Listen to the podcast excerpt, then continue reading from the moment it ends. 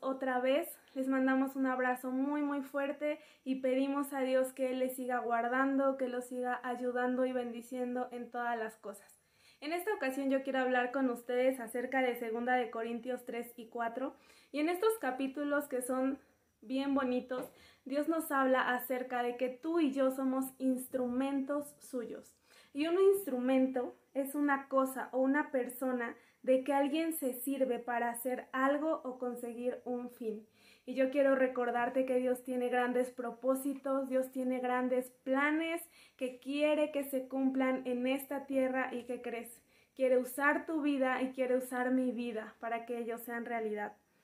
Dice aquí en 2 de Corintios 3:18 que nosotros somos como un espejo que refleja la grandeza del Señor quien cambia nuestras vidas. Y yo quiero preguntarte, ¿qué es lo que está reflejando nuestra vida? ¿Qué refleja tu vida? ¿Qué refleja mi vida?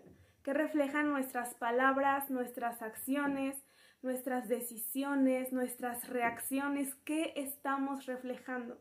Dice aquí que nosotros fuimos llamados para reflejar la grandeza de Dios y que Dios nos ayude, que su Espíritu Santo siga transformándonos a su imagen, a su semejanza cada vez más, para que podamos reflejar siempre esa grandeza y podamos estar cumpliendo ese propósito que Dios tiene para nosotros. Eh, dice después en el capítulo 4 como título, un tesoro en una vasija de barro. Y dice el, el versículo 1, Dios es bueno y nos permite servirle. Y esta expresión denota que el poder servir a Dios es un privilegio.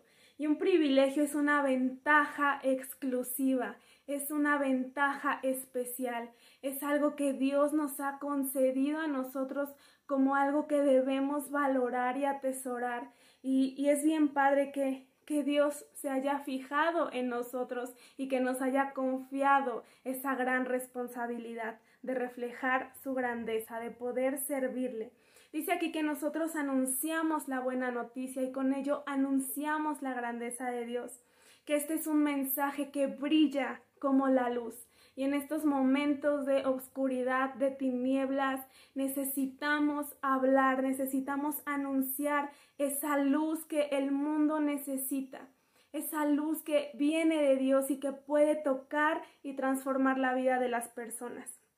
Dice el versículo 5, nosotros no nos anunciamos a nosotros mismos, al contrario, anunciamos que Jesucristo es nuestro Señor y que nosotros somos servidores de ustedes porque somos seguidores de Cristo.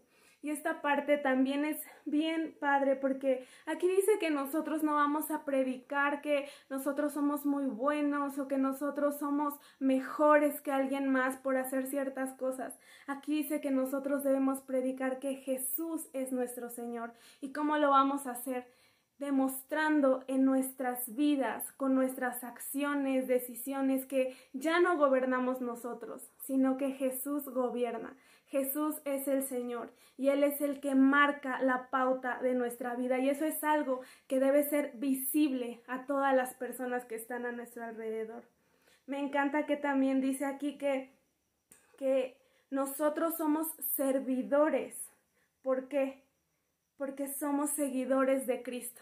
Y Cristo nos vino a enseñar que Él, siendo Dios, vino a ser un siervo. Y es algo que debemos también aprender y que debemos tomar en cuenta. Hace poco nos hablaban acerca del orgullo, ¿verdad?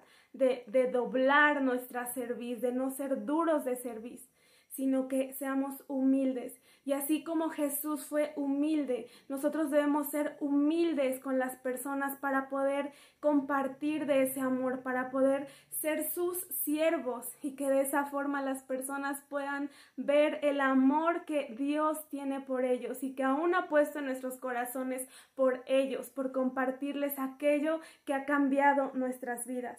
Entonces, si nosotros nos decimos seguidores de Jesús, tenemos que ser siervos y a través de esa humildad Dios va a usar nuestras vidas para poder alcanzar a muchas personas. Yo te reto a que en esta semana tú puedas eh, orar y que Dios te muestre a quién puedes servir. Llama a alguien, pregúntale qué necesita, pregúntale si puedes estar orando por alguna necesidad, dile que estás para servirle y en eso Dios va a comenzar a alcanzar y a tocar a más y más personas a través de nuestro servicio.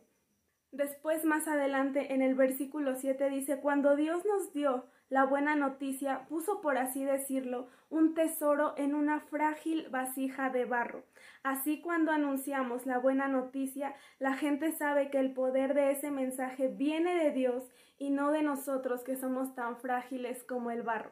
Y Dios siendo perfecto, siendo sabio, siendo increíblemente bueno. Él nos escogió a nosotros, nosotros que somos tan débiles, tan frágiles, tan susceptibles de caer, de equivocarnos. Dios quiere usarnos a nosotros.